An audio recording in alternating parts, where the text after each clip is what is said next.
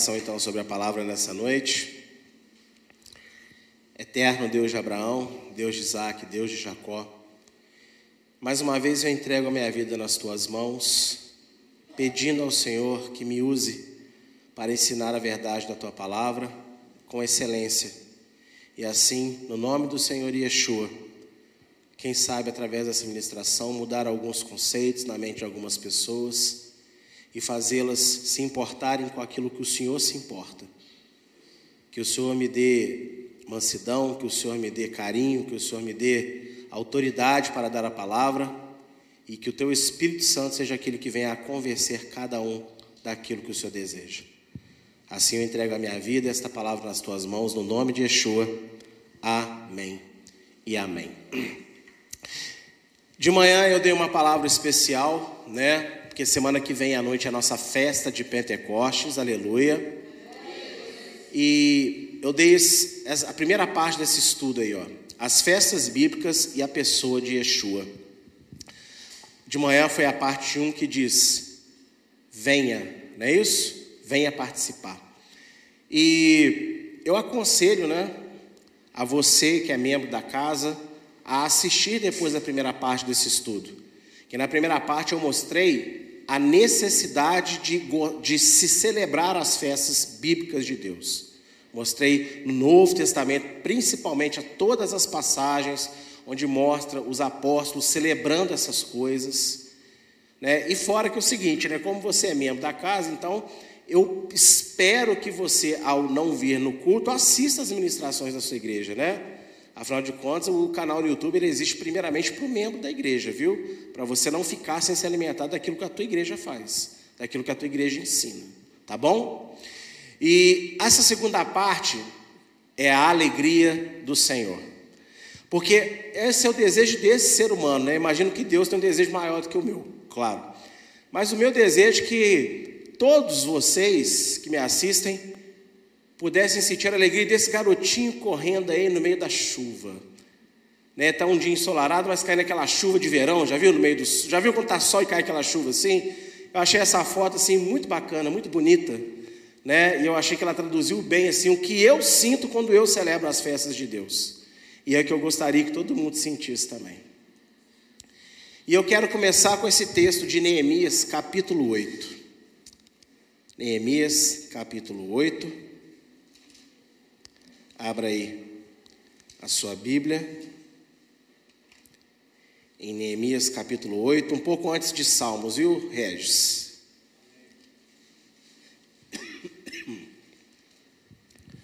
E o texto diz o seguinte: E Neemias, que era governador, e o sacerdote Esdras, o escriba, e os levitas que ensinavam ao povo, disseram a todo o povo: este dia é consagrado ao Senhor vosso Deus.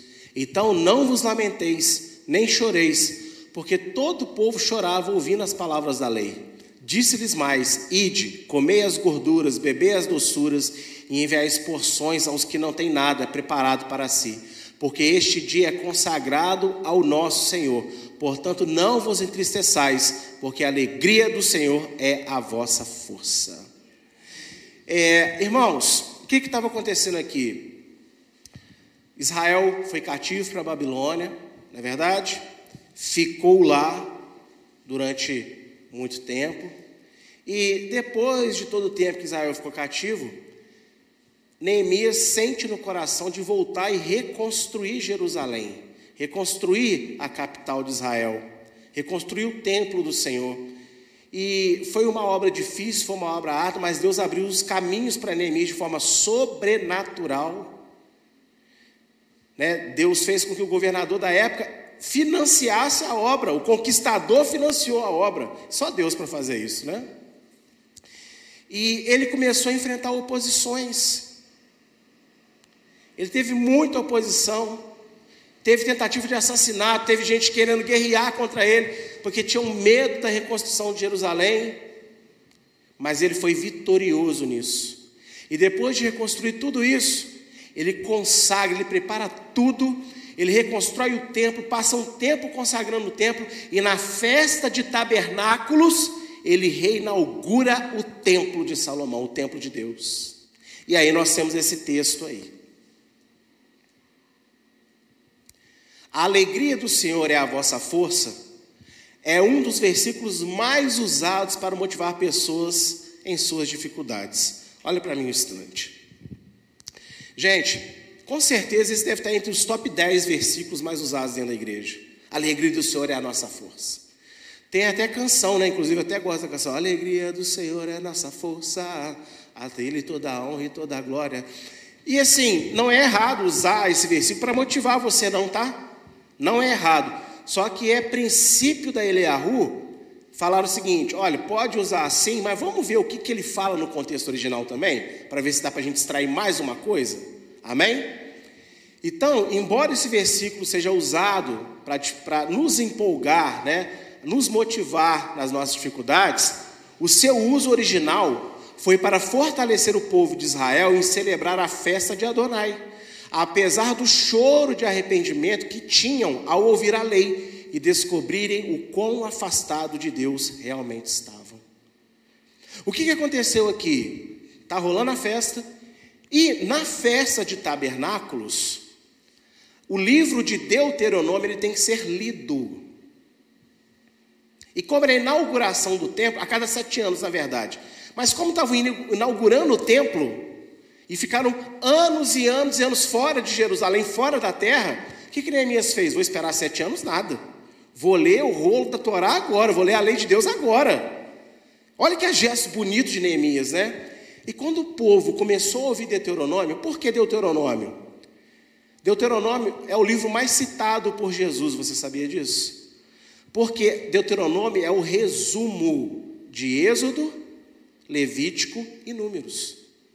Deuteronômio é, é, é, o resumo dos três primeiros. Lógico que tem algumas coisas um pouco diferentes, mas em geral é o resumo de todo o resto. Por isso que foi até colocado esse nome em grego, né? Repetição da lei, Deuteronômios. Ali está compilado tudo que os três livros da lei, tirando Gênesis, que é uma história, né? Ensinam o povo de Israel. Então, Deuteronômio é lido, e quando começa a ser lida a lei de Deus, o que, que o povo percebe? O povo percebe que eles estavam, que eles não faziam praticamente nada do que Deus gostava. Eles, ao contrário, tinham um estilo de vida completamente afastado dos mandamentos de Deus, da palavra de Deus. E o povo começa a chorar o povo começa a ficar arrependido. O choro não é um choro ruim, não é um choro é, fingido, mas é um choro de arrependimento. Vocês entendem isso? Porque eles estavam reconhecendo, estamos afastados de Deus. Só que tem um detalhe: quando Neemias vê aquilo, ele fala o seguinte: fala, olha, gente, não chorem. Não é que ele não estava querendo que o povo se arrependesse, é que estava dizendo assim: entendam que estarmos aqui hoje, com um templo reconstruído, com essa festa acontecendo, a gente de volta na nossa terra, significa que todo, tudo isso que vocês estão ouvindo e que a gente não está fazendo para agradar a Deus, Deus está dando para nós hoje uma segunda chance, um recomeço. Então hoje Deus não está nos acusando dos nossos pecados. Eles estão dizendo para nós, Deus está dizendo para nós assim, pronto, ó, tá aí, ó, tudo de novo para vocês. Agora vão e façam melhor do que vocês fizeram antes. Isso é um princípio maravilhoso. Por isso que ele fala: a alegria do Senhor é a vossa força, porque Deus estava se alegrando que o povo estivesse de volta na terra, reconstruindo o templo e fazendo a festa dele. Então a leitura da lei naquele dia não era para gerar arrependimento, era só para gerar consciência. Por quê? Eles não mereciam estar ali. Eles não fizeram nada para serem restituídos à própria terra, restituídos à herança, restituídos ao templo do Senhor. Foi tudo misericórdia de Deus. Então, no dia dessa grande festa, a festa da habitação de Deus no meio do povo, tabernáculos, a leitura da lei não era para gerar peso, a leitura da lei era para conscientizá-los, para que eles não viessem a perder aquilo novamente. Por isso é dita essa palavra: alegria do Senhor é a vossa força. E é por isso que Neemias, Neemias ele fala: não se entristeçam, não chore, porque olhem, olhem, hoje não é dia de choro, hoje não é dia de pensar que estamos afastados de Deus. Deus nos trouxe para perto dele de novo. Entende isso? Eles não tinham feito nada para se aproximar de Deus. Só que Deus, na misericórdia, trouxe eles para perto. E a reconstrução de Jerusalém ter, ter, é, ter, ter dado certo, era Deus falando: vocês não fizeram nada para estar comigo, vocês não fizeram nada para poder reparar os erros de vocês, mas eu estou dando misericórdia a vocês. Eu trouxe vocês de volta. Está aí o templo, está aí os levitas, está aí os sacerdotes, está aí a cidade. Agora, vivam. Você consegue entender o quão glorioso é isso? E é exatamente isso que acontece na cruz de Yeshua. Nós não fizemos absolutamente nada para sermos salvos. Nós não merecemos absolutamente nada de Deus. Só que Deus veio, nos trouxe, nos colocou diante da presença dele e falou para a gente: viva. Está entendendo? Viva. E aí, exatamente a mesma coisa ele faz. Ele dá agora de novo para nós a lei, os mandamentos, a palavra. Não é para a gente se entristecer, nossa, olha só, isso aqui que eu como, isso aqui que eu vi, isso aqui que eu falo, isso aqui que eu vejo. Ai, não, aqui você estava morto, agora você está vivo, você estava longe de Deus, você está perto dele. A palavra não é para te entristecer, a palavra é para te proteger de você não voltar para o pecado. Só que a gente às vezes encara que obedecer a Deus um pouco mais é como se fosse frustrar a nossa alma um pouco mais. Gente, frustração a gente tinha quando não, não tínhamos esperança nenhuma nessa vida. Entende? E hoje nós temos, a, não é uma esperança, nós temos a esperança, a única esperança verdadeira, que é a vida eterna. Então, se você sente tristeza ao descobrir coisas novas na palavra, tudo bem, você está se arrependendo naquele momento, mas você não pode mergulhar numa depressão espiritual, mergulhar agora num combate contra a sua carne, que, ai meu Deus, mas eu gosto muito disso, ai porque eu prefiro, ai meu Deus. Gente, aqui, ei, tudo se fez novo. Cada dia mais, Deus quer que você abra a mão. Porque o que Ele está te dando, nem olhos viram, nem ouvidos ouviram, nem nunca penetrou no coração do homem. A vida eterna é muito melhor do que a gente é capaz de. Eu já tive sonho com a vida eterna e foi maravilhoso, mas eu tenho certeza que a realidade é infinitamente melhor do que o sonho que eu tive. Então, está entendendo aqui a alegria do Senhor é a nossa força? E eu acho interessante porque essa alegria de Deus, ela vem sobre o povo porque o povo estava, vamos lá, restaurado na própria terra, restaurando, restaurado a cidade de Deus, restaurado o templo, mas o que estava acontecendo? Festa de Deus.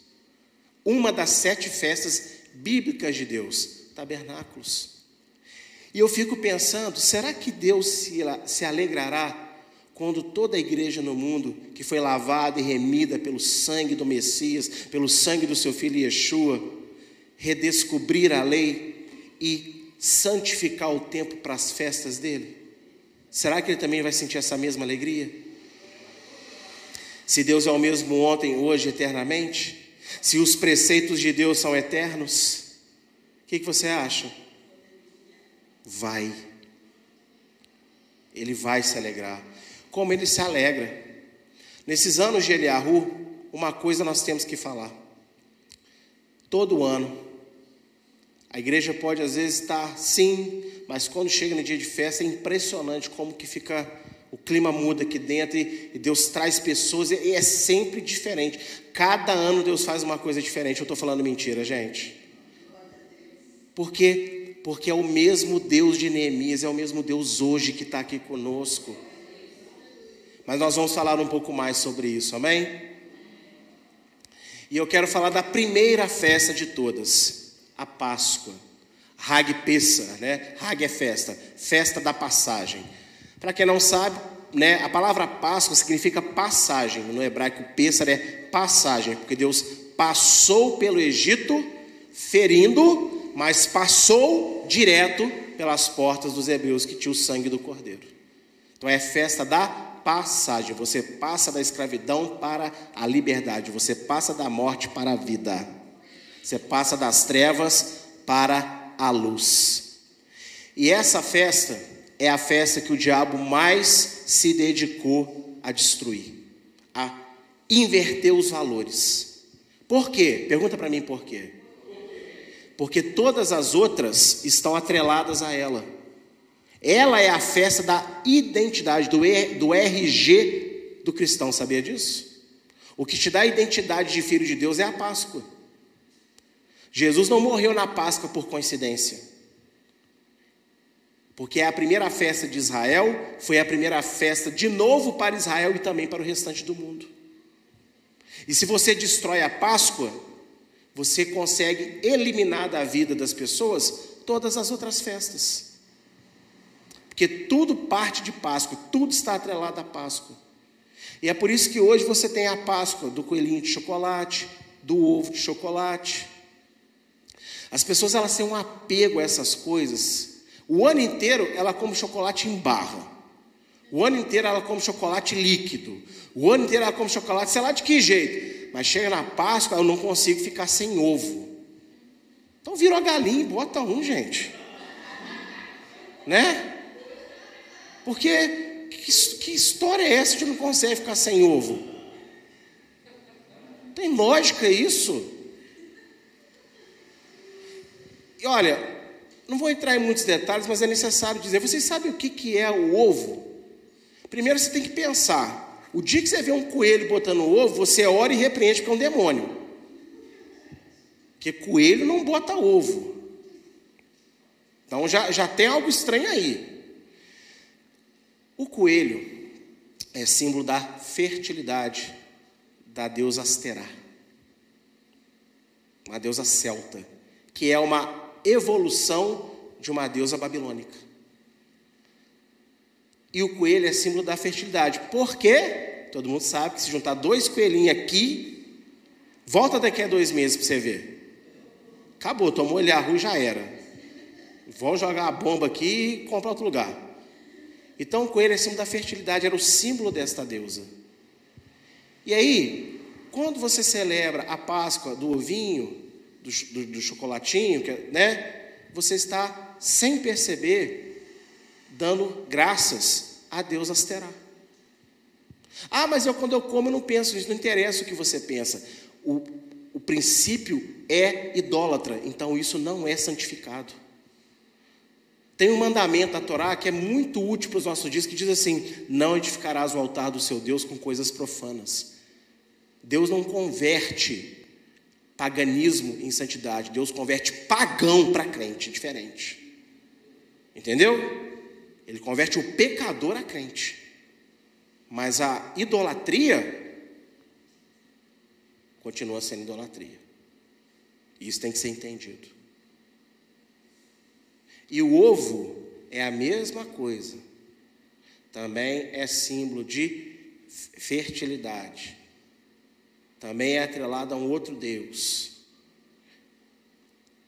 Então, irmãos, que apego é esse que você tem? Fala para mim. Que você vai morrer. Você ficou o ano inteiro sem. Tem gente que nem gosta de chocolate, mas chega na paz com a necessidade. Aí, ah, mas que tadinho meu filho, tadinho seu filho, não, tadinho do seu filho, realmente, porque, não porque você está pensando, ah, o meu filho não vai ganhar um ovo, tadinho, não, tadinho porque ele tem uma mãe e um pai mentiroso que em vez de criar ele na verdade bíblica, não sabe renegar o que é do mundo para criar ele na verdade de Deus. Tá aí a minha filha, já tem 11 anos, essa vivinha. E quem convive com a Luísa aqui na congregação sabe que é uma das crianças mais alegres que tem aqui dentro. Pergunta o dia que eu dei um ovo para ela. Peguei o ovo da galinha, fritei, fiz omelete. Ovinho de chocolate? Não, não, não dei não vou dar, não vou vender. Por que não? Amém? A primeira festa é a Páscoa. E ela é uma parte muito importante da história da saída de Israel do Egito. Mas ela é muito mais do que uma celebração memorial. É um evento profético, a sombra de algo muito maior que seria levado a cabo séculos mais tarde. Sobre ela é encontrado 28 referências no Novo Testamento. A Páscoa é citada 28 vezes no Novo Testamento. Só que, como eu disse pela manhã, são pequenas pistas. Algumas coisas estão mais explícitas, como na crucificação de Yeshua. Agora, tem outros textos nas cartas dos apóstolos que está ali, só vai perceber quem entendeu os elementos da Páscoa, quem tem familiaridade com a coisa. Mas olha só quantas vezes ela é citada. São poucas ou são muitas? Muitas vezes. Então, em primeiro lugar, ela simboliza a saída de Israel do Egito. É por isso que na Páscoa bíblica você come pão sem fermento, porque não teve tempo de assar o pão para sair. Você come a amarga, porque para relembrar da onde Deus te tirou. Você faz uma pastinha para comer com, com pão, porque para relembrar o trabalho pesado quando se fazia tijolos para Faraó. Deus criou uma festa para que o povo nunca se esqueça que eles só são livres porque Deus libertou eles. E a Páscoa tem o mesmo sentido para o cristão, fazendo os mesmos elementos. Ah, não, a Páscoa cristã e a Páscoa judaica. Existe duas Bíblias? Ou existe uma só? Então, pode chamar toda a academia teológica que você quiser. Pode chamar 30 mil teólogos, sentar aí, eu e os 30 mil. Ah, pastor, não é arrogância. Isso não, não é arrogância, não. Estou falando porque eu tenho total convicção do que eu estou falando. Eles vão ficar três anos e, comigo ali e eles não vão me mostrar um versículo falando que existe outra Páscoa que não é a Páscoa de Êxodo. O que acontece é que em Jesus você entrou para o povo de Israel. Você faz parte do povo de Deus agora. E você foi liberto do pecado, do Egito do pecado. Então, quando você come o pão sem fermento, é porque Deus teve pressa para te salvar. Ele não ficou esperando você corrigir isso, isso, aquilo, outro. Não venha como está, que eu, eu te limpo. Você come a varmaga para você nunca se esquecer de como era a sua vida sem Jesus.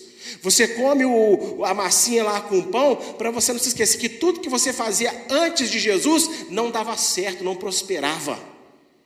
Só trazia frustração na sua vida. Está vendo? A mesma parte, os mesmos elementos, mas em Yeshua ganha significado para aquele que não é judeu no sangue. Mas é uma Páscoa só. E essa Páscoa que aconteceu no, no Êxodo 20, todos os elementos dela é justamente porque, primeiro, amor de Deus a Israel, mas também para apontar a cruz. Então, quando a cruz vem, não faz sentido você agora desenvolver uma nova Páscoa. Você vai pegar a Páscoa original e vai celebrar ainda melhor do que antes. Porque você tem agora a revelação de que Cordeiro é aquele que foi imolado lá em Israel. Yeshua. E o que significa a Páscoa no Novo Testamento? Significa tudo sobre aquele que é tão profundamente importante e santíssimo, e que sem ele não existe nenhuma esperança para a humanidade. Yeshua, o Messias, Jesus Cristo. A Páscoa fala de Yeshua. Em 1 Coríntios 5, a parte B do versículo 7,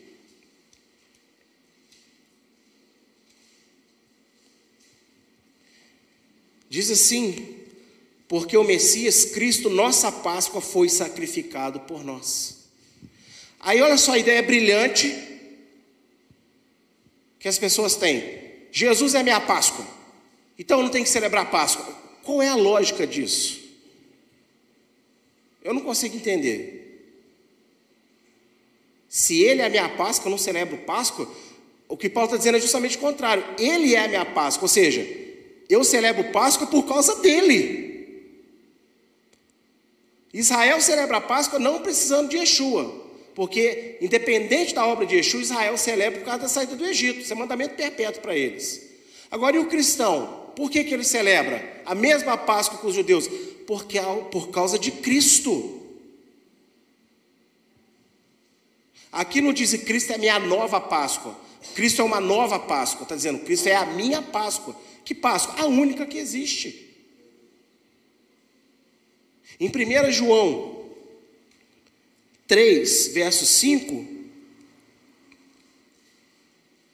vai dizer assim: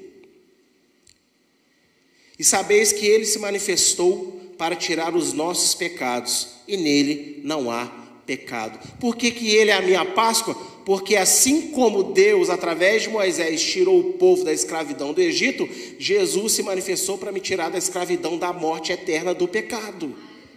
Ele é a minha Páscoa, entende? Então eu celebro a Páscoa dos judeus com os judeus, celebrando com eles a liberdade deles do Egito, glória a Deus, porque é testemunho de Deus, mas celebrando também a minha liberdade.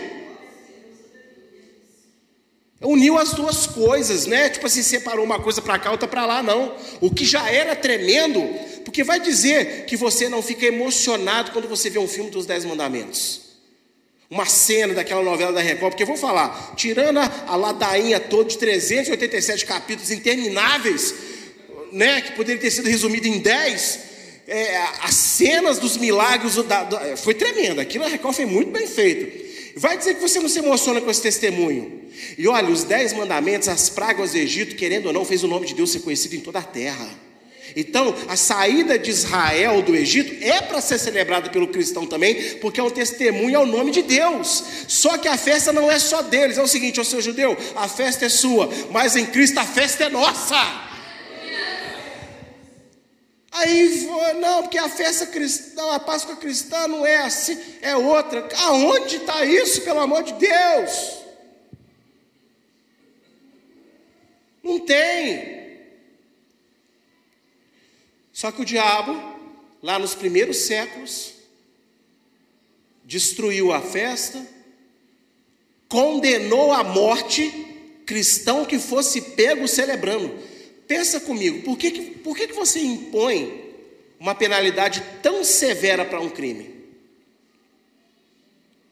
Porque é grave, porque tem muita gente fazendo. Você quer que pare. Então, se a primeira instituição como igreja, que foi a Igreja Católica Romana, mas não, nem tinha esse nome na época, mas a Igreja Romana penalizou com morte a Páscoa, é porque tinha muito cristão fazendo a Páscoa judaica ou porque tinha pouco cristão fazendo a Páscoa judaica? E aí os séculos foram se passando, e a igreja se esqueceu. Mas Deus não tem pressa de fazer nada, porque se ele fosse apressadinho, o primeiro filho de Adão seria Jesus. Acabou o problema. Só que Deus é tão apressado que mandou Jesus quatro mil anos depois. Então, não me venha com essa pergunta: ah, por que, que Deus deixou ficar a igreja então dois mil anos engano? Não me interessa, o que me interessa é que eu estou vivendo na geração que Ele escolheu para resgatar esses valores, e eu quero viver esses valores, eu quero ser instrumento de Deus para resgatar a verdade. Agora, o que você quer ser, eu não sei, eu estou falando que eu quero. Entendeu? Então repita comigo assim: judeu lindão. Pode falar assim, judeu lindão. Para quem? Vai que tem um judeu assistindo a gente aí hoje, né, na, na live. Então fala assim, fala, seu, Senhor judeu lindão. A Páscoa é de vocês. Glória a Deus. Mas do Messias e Yeshua, nós estamos juntos. Entendeu? É isso. Simple that, simples assim. Ficar enriquecer, ficar mais bonito, né? Aleluia. Estou tentando, como o Mateus falou, toquinhos suaves. Páscoa é a festa da libertação para Israel. É a celebração por sair tanto do Egito quanto depois em Yeshua do pecado. Então é só a confirmação do que eu falei aqui. Para Israel, a Páscoa tem dois significados: saída do Egito, saída do pecado. Para o cristão, também tem dois significados: saída do pecado e depois saída do Egito. Porque primeiro você é salvo, entra para o povo, agora você celebra aquilo que é do povo, que é seu povo. Vamos ver aqui em Romanos 1,16. O que diz? Diz assim: Porque não me envergonho do evangelho do Messias, pois é o poder de Deus para a salvação de todo aquele que crê, primeiro do judeu e também do grego. Está vendo? É para todos. Evangelho é para todos. Então a festa de Páscoa não são duas, é uma só. Primeiro para eles, mas depois para nós também. Glória a Deus por isso.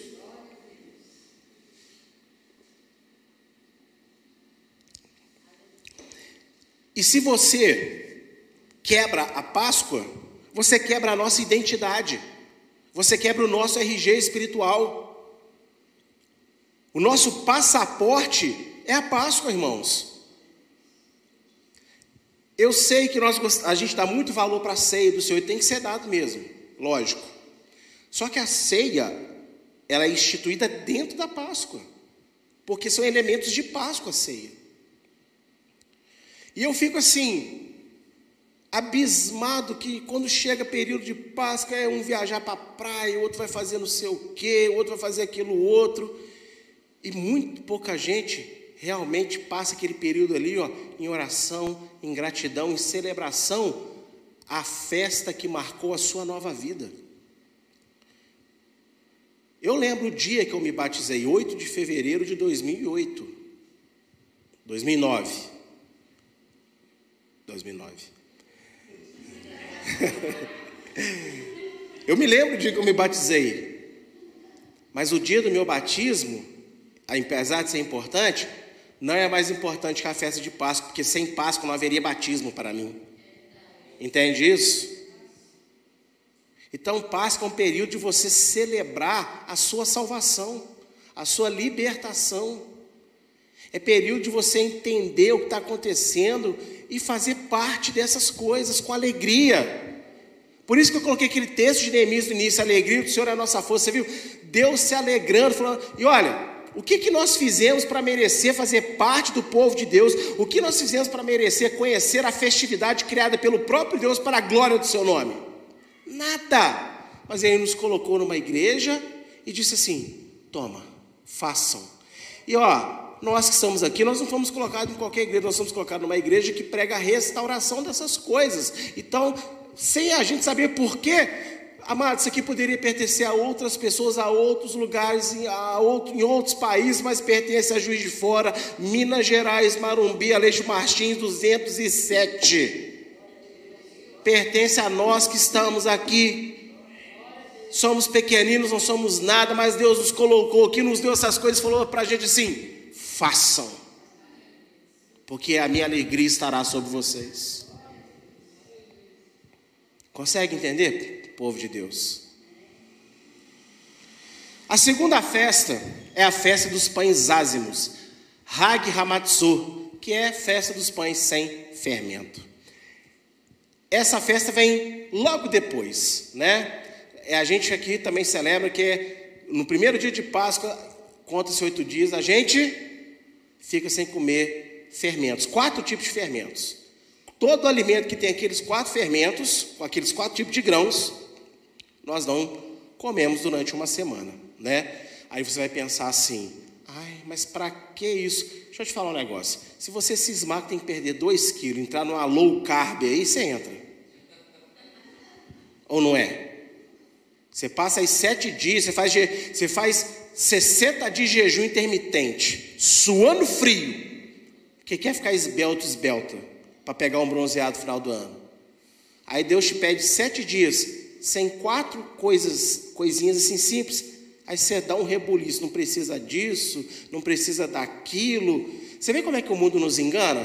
Para a nossa vida, para nosso bem-estar, para nossa satisfação, a gente pode tudo. Para Deus nada precisa, nada Ele quer, nada Ele se importa. Será que está certo isso mesmo? Pensem sobre isso.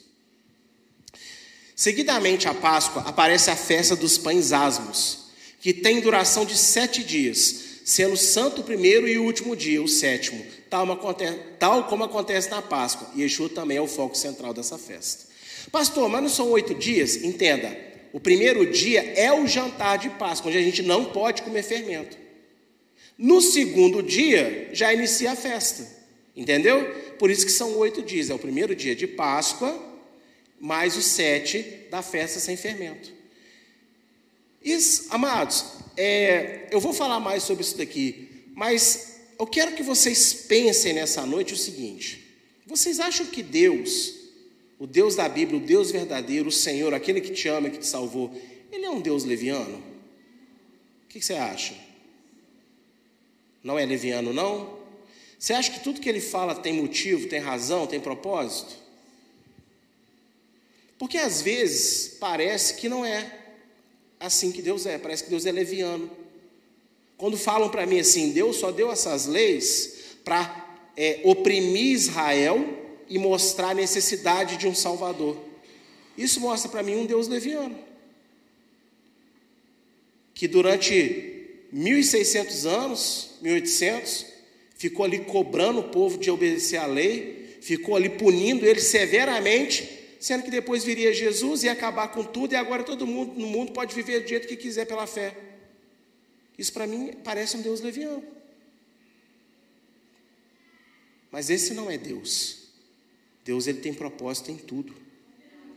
Levianos são os nossos pensamentos sobre Deus. Levianos são as teologias a respeito de Deus. Agora, quem foi que, quem foi que disse que Deus é o que a teologia diz que Ele é? Deus, Ele é o que a Bíblia diz que Ele é. A Bíblia tem que ser a nossa teologia. Amém? Paulo compara o fermento nos dias da festa com a maldade e a malícia. Isso está em 1 Coríntios 5, a parte A do versículo 8. Vamos ver lá? 1 Coríntios 5. Nós lemos o versículo 7 agora há pouco, né? Agora vamos ler o versículo 8. Só a parte A.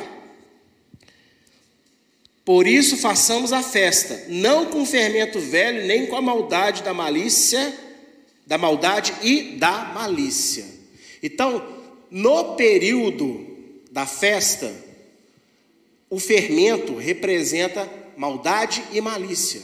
Enquanto que a matizar o pão sem fermento, Paulo compara a sinceridade e verdade. Olha o que diz aqui no, na parte B do versículo. Ó. Mas com os ázimos, gente, o que, que é ázimo? Ázimo é matizar, pão sem fermento mas com os pães sem fermentos da sinceridade e da verdade. Então, no mundo espiritual, durante a Páscoa, os dias de Páscoa, o fermento desses grãos simbolizam para Deus o pecado. E o pão sem fermento simboliza verdade e sinceridade. Outros textos identificam o fermento, a hipocrisia e falsos ensinos está em Lucas 21, ó, 12, verso 1. Eu não vou ler, mas você pode anotar e ver a referência. Quando Yeshua fala para tomar cuidado com o fermento dos fariseus. O que é o fermento dos fariseus? Os falsos ensinos, a hipocrisia deles. Por isso, preste atenção agora.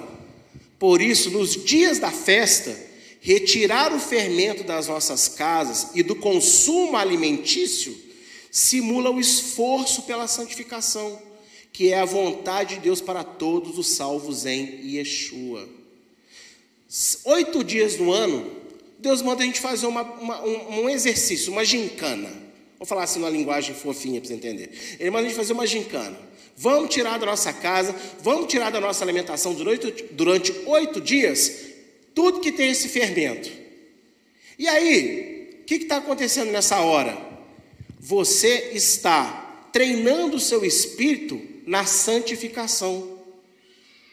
Porque para Deus é o que significa. Então tem, tem sentido para Deus.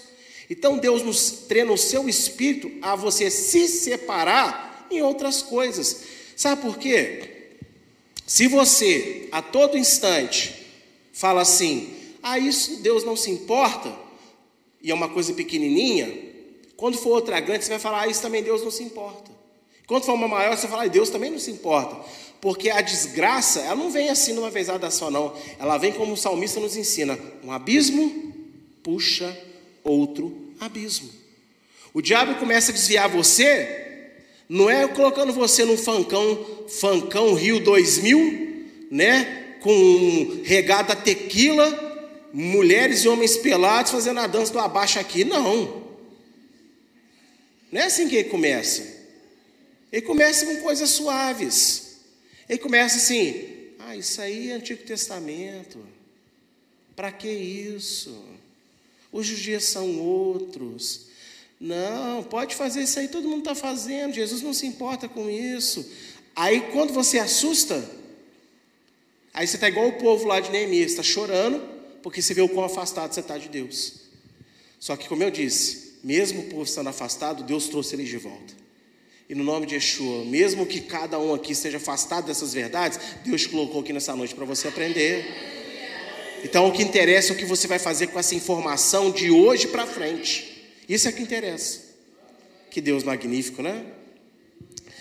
Então, irmãos, quando a gente tira o fermento nos dias de Páscoa, você entenda assim: se você consegue ficar oito dias no ano sem comer algumas coisas, sem fermento, porque você ama a Deus e quer alegrar o coração dele, quando alguém chegar com aquele conselho, sapeca no seu ouvido, vamos ali assim, ó. Por você ter guardado peça, o Espírito Santo treinou você. Isso é sobrenatural, isso não é uma coisa que você fica raciocinando sobre ela, não. Está entendendo? Aí naquela hora o Espírito Santo te cutuca. Ô, oh, cuidado, você. Ô, oh, irmão, obrigado. Bom convite, mas eu vou para lá. Você foge do mal. Por quê? Porque é um treinamento espiritual, não é para entender com a lógica, não, gente. É, é, é, de Deus, Deus mandou, a gente faz, a gente obedece, a gente crê. Só que Deus é tão bom que Ele colocou Paulo para nos explicar o que, que acontece. É um treinamento espiritual. E aí você foge de um mal, foge de dois, foge de três, foge de quatro, foge de cinco. E o que, que você se torna? Uma pessoa alegre e feliz porque você persevera em ficar santo na presença de Deus. E quando você cai, a sua queda não dura muito tempo, porque de todas as quedas que o justo tem, o Senhor o levanta. Entende como é que é bonito essas coisas? E 1 Tessalonicenses, capítulo 4, verso 3, nós vemos a vontade de Deus para a nossa vida. Diz assim: Porque esta é a vontade de Deus, a vossa santificação, que vos abstenhais da fornicação. Então, Deus deseja que o pastor Jim seja próspero? Não sei. Depende do que você entende como prosperidade. Se você entender prosperidade como dinheiro, Pode ser que sim, pode ser que não, pode ser que em um momento da minha vida, pode ser que em outro momento talvez não. Agora, se você entender prosperidade como um coração cheio de paz que vem de Deus, capacitado para enfrentar qualquer situação e adversidade que a vida oferece, essa plenitude, essa prosperidade eu quero muito. Porque no hebraico existem quatro palavras para prosperidade, só uma delas é referente a dinheiro. Entende? Uma fala de paz, a outra fala de tranquilidade, a outra fala de estar com Deus.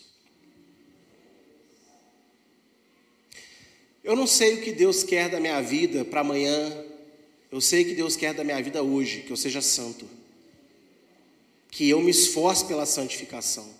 E santificação não é uma coisa que Deus faz em nós, é uma coisa que Deus faz conosco. Entende? Ele faz conosco. Ele nos santifica se nós nos colocamos à disposição dele. Lá na Torá tem um mandamento que eu gosto muito, que quando Deus está falando da consagração do tabernáculo, ele fala assim: Ô Moisés, fala para Arão oferecer o sacrifício, consagrar ele e os sacerdotes, porque no sétimo dia da sua consagração eu virei sobre vocês e santificarei o povo. Ou seja, Arão fez o sacrifício, Arão fez o jejum, Arão fez a separação. Essas coisas santificaram Arão? Não. O que o santificou foi Deus. Então, o que nós fazemos não nos santifica. O que nós fazemos para Deus faz com que Deus nos santifique, porque estamos fazendo aquilo que o agrada.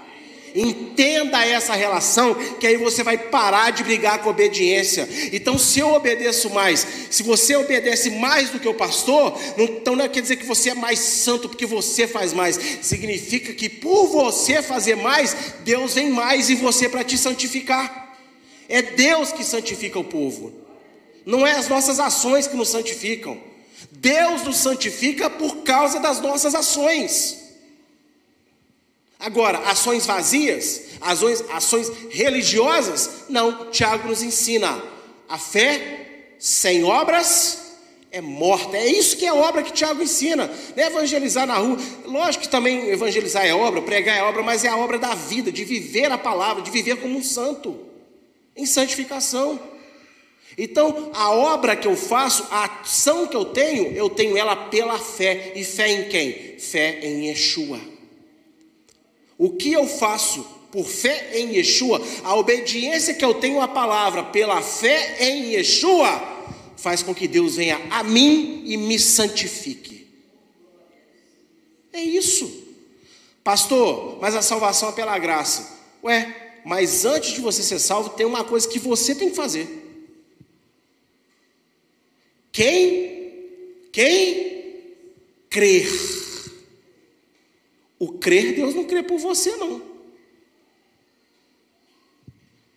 Então ele te santifica com a graça quando você age com a crença. É o mesmo princípio. Quem é que entendeu o que eu expliquei? Então você entendeu que obediência não te faz melhor que teu irmão? A tua obediência faz com que Deus te torne melhor para Ele. Essa é a diferença. Então é um erro quando você se compara a outro irmão. Se eu faço mais, eu não, me, eu não me julgo. Quem me conhece sabe disso. Eu não me julgo melhor do que ninguém. Isso não faz parte do meu caráter. Agora, eu estou sempre buscando ser o melhor Jimson que eu posso ser para Deus. Sabe por quê? Porque um dia eu tive um entendimento muito simples. No meu primeiro ano de convertido, para quem não sabe, o pastor Jimson era um grande desenhista. Desenhava muito mesmo.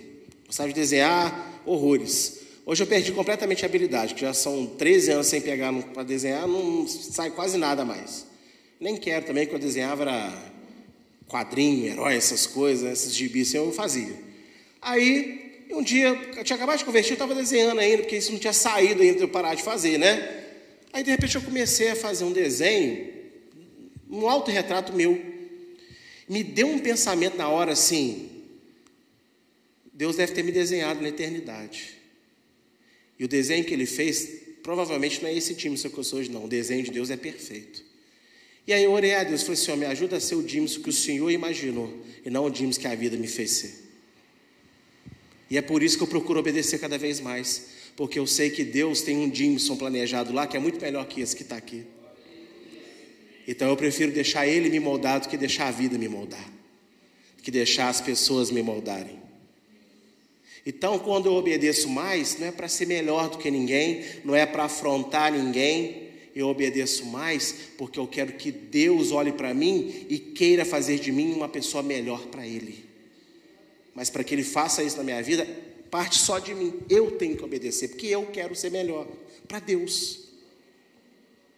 E aí, nesse processo, se eu puder ser um instrumento dele para ajudar outros a serem melhores também, oh, que alegria! Você entendeu por que, que a gente obedece? Então, se você obedece para alegrar o pastor, para o fulano ver, para o ciclano te, te olhar, te observar, você está fazendo tudo errado. Porque continua sendo, porque dele, por ele e para ele são todas as coisas. Então, acho que se a gente entender o foco do porquê,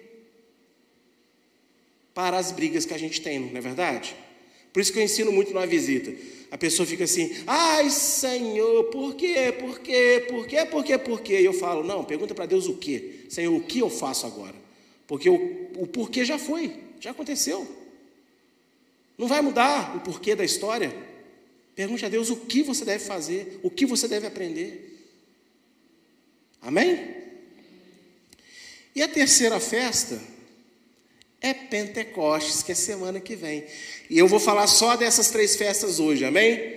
Das outras quatro eu vou falar no sábado que vem pela manhã. Vai ser a terceira e última parte do estudo.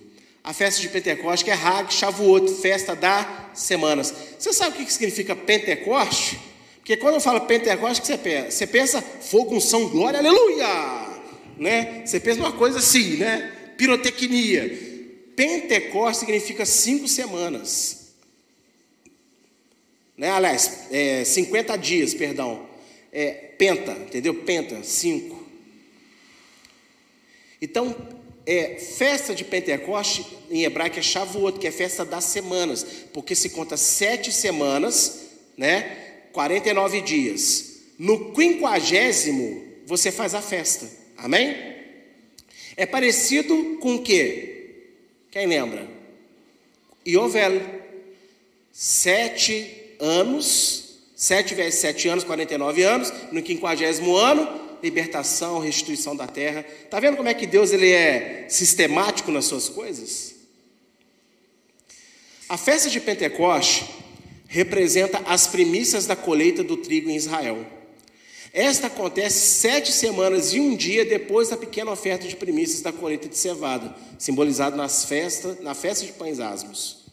O sacerdote elevava dois pães diante de Deus como oferenda, e esta oferta era um reconhecimento de que fora Adonai que os abençoou e lhes deu boa colheita.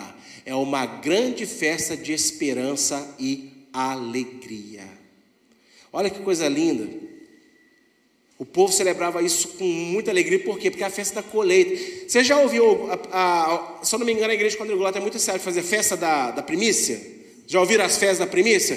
É baseado nisso daí. Só que, embora estejam fazendo a festa da primícia, não é bem a festa da primícia bíblica. Mas até que é bacana, não estou falando contra não, tá? Só estou dizendo que não foi tirar de trás orelhas. Ah, fez a primícia, só não faz do jeito mais correto. Mas algumas pessoas até fazem, uma tentativa. E olha só, olha como é que Deus é bom. Quando eu estudei esse ano, para dar esse estudo, eu, eu, não, eu nunca tinha tentado para o detalhe dos dois pães. Eu nunca fiz isso aqui na congregação, mas todo o Pentecoste que Deus esteve conosco. Então, eu já orei, pedi perdão a Deus pela minha ignorância, e nesse ano nós vamos fazer duas ralas bonitas aqui para a gente apresentar a Deus no dia de Pentecoste. Mas está vendo como Deus é bondoso? Já, a gente já estava fazendo festa, Deus já estava aqui conosco. Então, nesse ano, Deus trouxe mais uma correçãozinha ali para a gente. É isso, gente. É, é isso que é restauração. É você ser humilde de entender que Deus é mais do que a gente pensa mas que Deus não deixe de estar conosco porque a gente estava na ignorância. Entende isso? E aqui eu quero deixar uma coisa clara. É, nós não somos melhores que igreja nenhuma porque nós temos esse conhecimento. Nós recebemos uma oportunidade, é diferente. Mas amanhã, o objetivo de Deus é que todas as igrejas alcancem esse conhecimento. Então, nós fazemos isso para que sejamos a melhor Eliahu possível que Deus sonhou no seu coração. Você quer me ajudar a fazer desse lugar ser melhor ele é o possível que Deus sonhou no coração dele? Amém? Vamos ler esse texto de Deuteronômio 16, que fala de Deus, fala sobre a festa de Pentecostes. 16, de 10 a 11. Depois celebrarás a festa das semanas ao Senhor teu Deus o que, de, é, o que deres será a oferta voluntária da tua mão, segundo o Senhor teu Deus te houver abençoado, e te alegrarás perante o Senhor teu Deus, tu, teu filho, tua filha, o teu servo, a tua serva, e o levita que está dentro das tuas portas, o estrangeiro, o órfão, a viúva que estão no meio de ti, no lugar que o Senhor teu Deus escolher para te fazer habitar o seu nome. Está vendo? É festa de alegria. Pentecoste é festa de alegria, porque é festa da colheita. Aí você vai falar assim, mas pastor, eu não, não, sou fazendeiro hoje, né? eu não tenho colheita, meu irmão. E os frutos do Espírito na sua vida? Você não tem, não tem colhido, não? E as bênçãos de Deus na sua vida? E as restaurações que Deus tem feito no seu ministério, na sua mente, no seu coração? Isso não é fruto também para se apresentar na festa de Pentecoste, não? Então, sábado que vem aqui à noite, eu quero todo mundo salpicando aqui. Bem feliz. Entendeu? As mulheres aí, ainda bem que a moradora de baixo é membro dessa igreja. Então você pode sapatear, você pode bater o pezinho, você pode pular, você pode gritar, você pode se alegrar com decência e ordem, logicamente, né? Mas eu quero todo mundo aqui alegre, feliz. Está entendendo? Porque a festa é para isso, é festa de se alegrar. E olha, ela é a primeira festa da colheita do ano. Tem outras depois. Ou seja, é um marco de primeiros frutos. Ou seja, é como se Deus falasse: o que eu estou fazendo na vida de vocês não parou ainda, não. Espera que tem mais. Entende? É uma festa de esperança, tipo assim, que o nosso ano vai ser um ano cheio da revelação e da presença de Deus.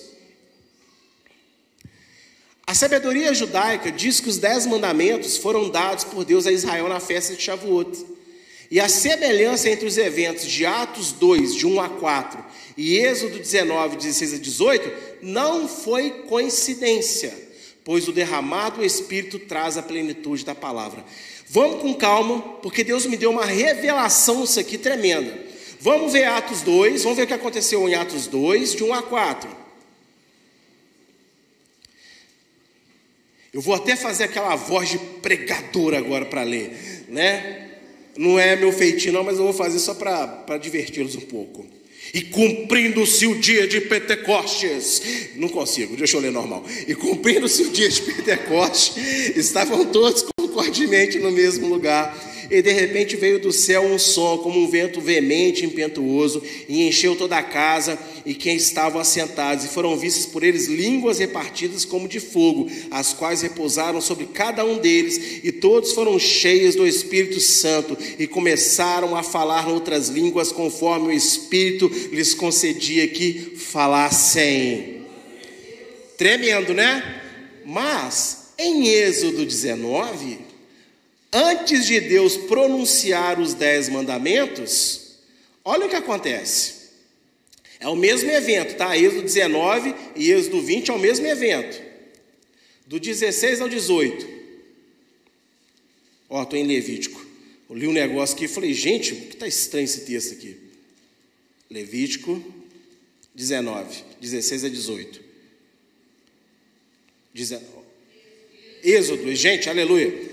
Êxodo, eu estou em Êxodo, mas eu li errado. Vamos lá, Êxodo 16 a 18. E aconteceu que, ao terceiro dia, ao amanhecer, houve trovões e relâmpagos sobre o monte, e uma nuvem espessa, e um sonido de trombeta muito forte, de maneira que estremeceu todo o povo que estava no arraial. E Moisés levou o povo para fora do arraial ao encontro de Deus, e puseram-se em pé ao monte. E todo o monte Sinai fumegava, porque o Senhor descera sobre ele em fogo, e a sua fumaça subiu como fumaça de uma fornalha, e todo o monte tremia grandemente. Parece ou não parece? Entende? Então, em Shavuot também foi dado os dez mandamentos. Palavra, em Pentecostes foi dado poder. Não. Vamos entender agora a revelação que Deus me deu de um dos textos mais lidos na Eliahu, e que toda vez que eu venho tem uma coisa nova, e hoje tem uma coisa nova, mas essa aqui foi Deus que me falou mesmo em oração. Mateus 22, 29. Olha só. Jesus respondendo disse-lhes: Errais, não conhecendo as Escrituras nem o poder de Deus. Quando Deus deu os dez mandamentos, Deus deu o Espírito. Quando Deus deu o Espírito em Pentecostes, Deus deu palavra no coração. Está entendendo isso? Porque palavra é poder, pa poder é palavra. É impossível você separar a palavra de Deus do poder de Deus. As duas coisas estão juntas. Por isso erramos, porque ou se foca só no poder ou se foca só na palavra. Mas temos que ter as duas coisas juntas, porque a palavra traz o poder, o poder revela a palavra. E é por isso que os dois eventos é, é, é marcado por acontecimentos mirabolantes. Porque é palavra com poder. Em Êxodo, palavra na pedra. Deus falando e escrevendo na pedra. Em Atos, é palavra no coração. Olha que tremendo isso, sabe?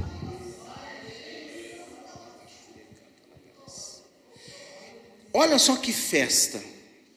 Olha que maravilha.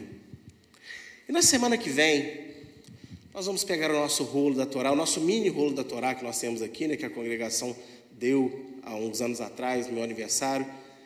E aí eu devolvi para a igreja para que ficasse aqui na igreja.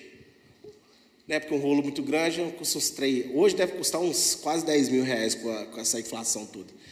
Mas a gente tem um mini rolo, a gente simboliza. Então, semana que vem nós vamos fazer durante aqui o louvor um cortejo, que é o que a gente faz né, nas sinagogas, que você passeia com a Torá no meio da congregação durante o louvor, com muita alegria. E como é que é feito o cortejo? Porque a gente está celebrando a palavra no nosso meio. Não se vira as costas para a palavra. O temor dos judeus não é igual ao nosso, não, viu? A gente tem que aprender muito com o povo.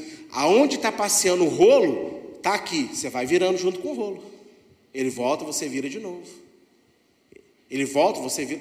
Em momento nenhum a congregação dá as costas para o rolo da Torá. Aonde ele passa, a congregação vai toda virando na direção daquele rolo. E aí, semana que vem, nós vamos fazer aqui, durante os louvores aqui, vai ter um louvor que eu separei especial, que nós vamos passear com o rolo aqui. Eu quero vocês com muita alegria, celebrando, dando glória mesmo. Amém? Porque a festa é para isso. É Deus dando poder para conhecer a palavra também. E é Deus dando palavra para manifestar poder. É uma, é, é uma união. E aí, por isso que eu coloquei Mateus 22, 29, que é a revelação que Deus me deu. Aí eu entendi plenamente agora. Errais porque não conheceis nem as Escrituras, nem o poder de Deus. É tremendo, não é? E Deus quer isso para a nossa vida. A minha canela está pegando fogo. Quando Deus está presente no lugar, é um mistério meu e Deus. A minha canela ela pega fogo, é sério. É uma coisa muito diferente. Ai, tá, tá glória. Festa, as, festas, as festas bíblicas de Adonai tornam a pessoa de Yeshua ainda mais atrativa a todos aqueles que anseiam por mais de Deus. E se a salvação não é obrigatória a ninguém, já que o Senhor respeita o direito de escolha que concedeu a cada ser humano, quanto menos será obrigatória a prática das suas santas solenidades. Entende? Gente, não sei se você percebeu que Yeshua está em todas as festas. Yeshua está na, na festa de Páscoa nos salvando, Yeshua está na festa de pães sem fermento nos santificando, Yeshua está na festa de Pentecoste nos enchendo da palavra do Espírito. Tudo é sobre Ele. As festas bíblicas tornam Yeshua mais atrativo, mais interessante, um noivo mais, mais charmoso. Agora, tem um detalhe: Deus obriga alguém a ser salvo? Porque aqui a gente combate né, a, a predestinação calvinista abertamente. Deus não te obriga a ser salvo, não. Você, você crê, é você que vai fazer a sua escolha. Então, se Deus não obriga ninguém a ser salvo, você acha que Deus vai obrigar você a amar essas festas? A querer festejar elas com alegria? O meu papel é ensinar, queridão, queridona. Agora, o que você vai fazer com o ensino está na sua responsabilidade. O meu desejo, como eu disse no início, é que você ame essas coisas. E cada ano você se entregue mais, se entregue mais, se entregue mais. Agora, é com você, não é comigo. Mas assim como ter a salvação fará diferença naquele grande e temível dia, o dia do Senhor, o dia do juízo, também hoje, todas as festas de Adonai, praticadas pela fé em Yeshua, fazem muita falta à igreja como um todo sendo entristecedor ver como o desejo sincero das pessoas de ocupar as mentes e vidas com algo que as levem para mais perto de Deus está sendo preenchido com as mentiras e enganos deste mundo. E ainda pior, que aqueles que estão trazendo estes males sobre a igreja é a própria igreja. Entende? Naquele, olha, hoje você pode pensar assim, ah, servir a Deus é difícil, servir a Deus é isso, o ímpio é feliz, o ímpio prospera, o ímpio tem, o ímpio tem não sei o quê, mas naquele dia você vai ver claramente a diferença entre você que está em Deus e aquele que não está. E também hoje dá para ver claramente na vida de uma pessoa, de uma congregação que vive com alegria os mandamentos de Deus, daqueles que não vivem. E o que me dói é que eu sempre penso que essas pessoas que fazem tantas coisas erradas, que tanta coisa escandalizando hoje dentro da igreja, muitas dessas pessoas elas estão ali com o coração sincero, sabia? Elas estão ali pensando que aquilo vai aproximá-las de Deus, que aquilo vai deixá-las ali bem pertinho do Senhor, e dói porque aquilo está afastando elas de Deus. Sério, sério mesmo, gente, isso me dói no coração, me causa uma certa angústia e raiva, porque eu penso assim, nossa, tem, Deus criou coisas para aproximar dele. Deus mesmo criou festas para a gente aprender a celebrar e fazer com alegria, que vai, não é só levar a gente para perto de Deus, vai trazer mais Deus para dentro da gente. Mas aí as pessoas ficam recorrendo a essas coisas do mundo. Ah, vamos fazer a festa jesuína. Né? Ah, vamos fazer o, o Natal de Jesus. Ah, vamos fazer o coelhinho da Páscoa de Jesus. Ah, vamos fazer a rave gospel. Não, vamos fazer a festa country, porque é para segurar o jovem. E como eu disse pela manhã, se você, a partir do momento que você bota a carne na boca do leãozinho, já era. Não mama mais não, agora é só carne. Então, se você atrair e segurar pessoas dentro da igreja com artifícios e recursos e técnicas mundanas, Jesus nunca será o suficiente para mantê-las aqui dentro. E a partir do momento que aparecer um lugar com mais coisas mundanas e mais interessantes, mais bem feitas que as nossas, elas vão para lá. Entende? O que tem que nos manter dentro da igreja é Yeshua e nada além de Yeshua. E aí eu, eu queria pedir a você que nas suas orações, orar, sabe? Quem sabe você possa até chorar, como eu às vezes choro na minha oração. Quando você descobrir uma, uma igreja fazendo algum escândalo, fazendo alguma coisa, não sai por aí simplesmente falando e zombando. Primeiramente, ore por aquelas almas. Porque no meio daquelas pessoas, pode ser até que tem gente pilantra, salafrai, que saiba que está enganando o povo. Mas no meio do povo tem pessoas que estão ali de coração sincero, achando que estão chegando mais perto de Deus com essas coisas. E elas estão sendo levadas ao precipício. Então a gente tem que interceder muito, amém? Então vamos fazer o que a gente conhece com alegria, com fé, com esperança, mas vamos interceder também pelos nossos irmãos que andam afastados. E eu coloquei esse texto aqui para nós finalizarmos, que é muito interessante. Amados, procurando eu escrever-vos com toda a diligência acerca da salvação comum, é Judas, né? Tive por necessidade escrever-vos e exortar-vos a batalhar pela fé que uma vez foi dada aos santos, porque se introduziram alguns que já antes estavam inscritos para este mesmo juízo, homens ímpios que convertem em dissolução a graça de Deus e negam a Deus, único dominador e Senhor nosso, sim Yeshua o Messias. Mas quero lembrar-vos que a quem já uma vez soube isso, que havendo Adonai salvo o povo, tirando da terra do Egito, destruiu depois os que não creram. Esse alerta é muito sério. E é um alerta para hoje. Tem muita gente falando em nome de Jesus. Só que sabe o que significa ali dissolução? É imagina que você quer tomar uma, um suco de laranja. Aí você vê o pastor Dimas pegando só laranjas fresquinhas e te serve aquele suco feito só de laranja. Vai ser bom ou não vai ser? Aí eu penso assim: ah, chegou mais 10 pessoas, eu não tenho mais laranja, eu vou jogar um pouquinho de água aqui. E mais água. Fica até com a coloração, mas fica bom?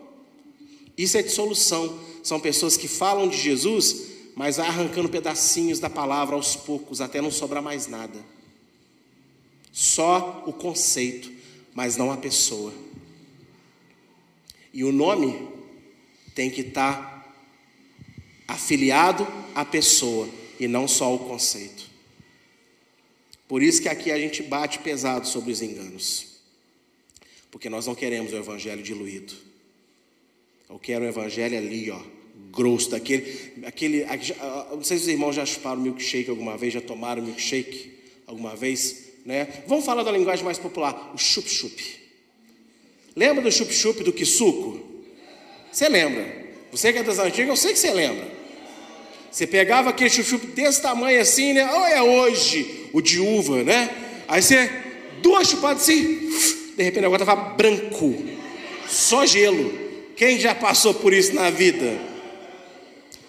Agora, se você já tomou o chup-chup gourmet da Ana, né, igual aquela coisa cremosa, você vai chupando, né? Entendeu? Feito com leite e tal, né? Assim?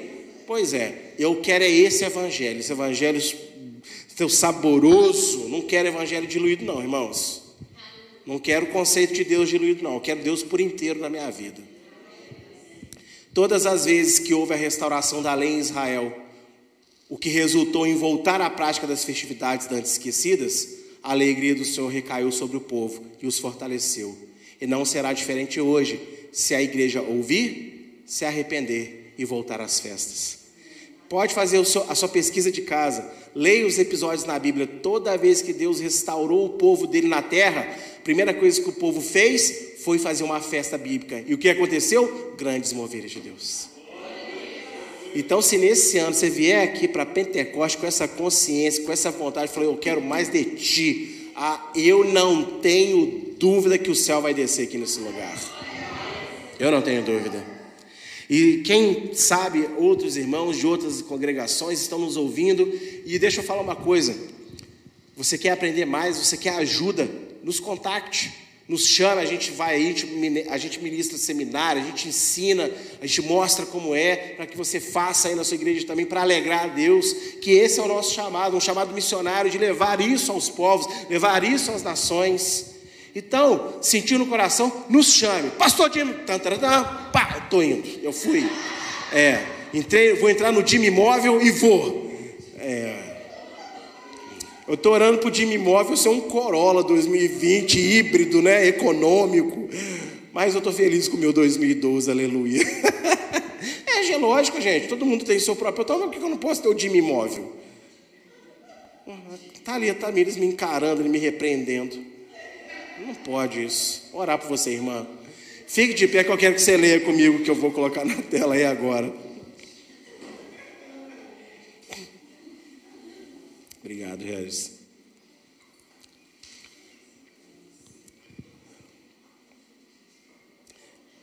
Oi? Sim. Amém. Leia comigo. Você deseja sentir a alegria do Senhor sobre a sua vida? Pergunte aí para o seu irmão. Pergunte para ele isso. Você deseja sentir a alegria do Senhor sobre a sua vida? Leia comigo. Então, abra o seu coração para a verdade da palavra, não apenas uma parte, mas toda ela. Pratique-a pela fé no nome de Yeshua e lute contra toda a oposição, assim como Neemias resistiu a Tobias e Sambalate. Vai ter pessoas que vão, tem sempre pessoas que se levantam, que falam, se bobeira, parará, pananã, não sei o quê. Não interessa o que os outros falam, eu quero é mais de Deus, gente. Tem um hino antigo, não sei se vocês lembram, não interessa o que vão falar de mim, eu quero é Deus. É isso, eu quero é Deus. E como que eu quero mais de Deus? Fazendo aquilo que é de Deus na palavra. Leia comigo. Deus nos ama muito e para não deixar a nossa alma desejosa de ocupações mundanas e vazias, nos deu festas que celebram o seu nome e a obra do seu filho Yeshua. Portanto, nos alegremos dessas verdades bíblicas e sejamos plenos. Amém? É isso. E aí, mesmo versículo que eu li de manhã, eu vou ler hoje de novo. Leia comigo. Aqui está a perseverança dos santos. Aqui estão os que guardam os mandamentos de Deus e a fé em Yeshua. Tá vendo? Não é só ter fé no Senhor, é guardar mandamento também. Fale comigo. Kadima, avante, Eliahu. Amém? Aplauda o nome do Senhor, que Ele é digno de toda a honra e toda a glória.